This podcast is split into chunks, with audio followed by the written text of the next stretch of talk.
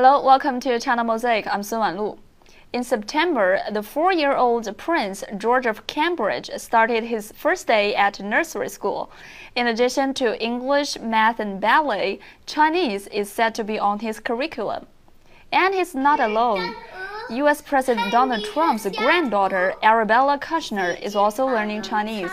During her grandfather's meeting with Chinese President Xi Jinping at the Mar-a-Lago resort earlier this year, she offered the guests a song poetry performance in Chinese.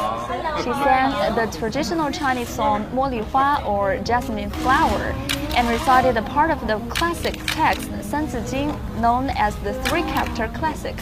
She also recited two poems from the Tang Dynasty. In the past few years, learning Chinese has become a new craze in the world. A survey commissioned by the British Council found that in the eyes of British parents, Chinese is one of the most useful languages for children to learn. British Prime Minister Theresa May and her predecessor David Cameron both urged British people to learn the language. The BBC is also offering free online lessons.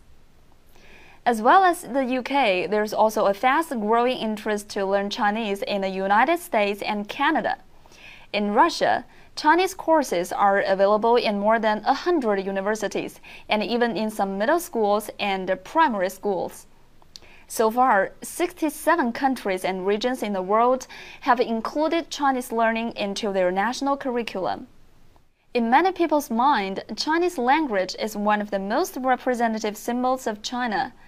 The Chinese learning fever in recent years illustrates the worldwide interest in China. As the Chinese economy grows, more and more countries see opportunities in this vibrant country in the East and its potential influence on the world to the future. So the longing for understanding China has become stronger than ever before. Compared with other languages in the world, Chinese is a complex and profound language system, so learning Chinese can be a big challenge for people from other countries.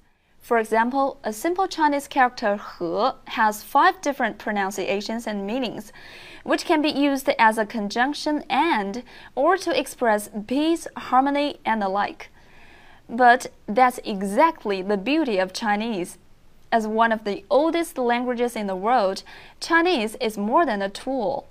The Chinese character he also conveys the Confucian philosophy that harmony is most precious, and harmony but not uniformity.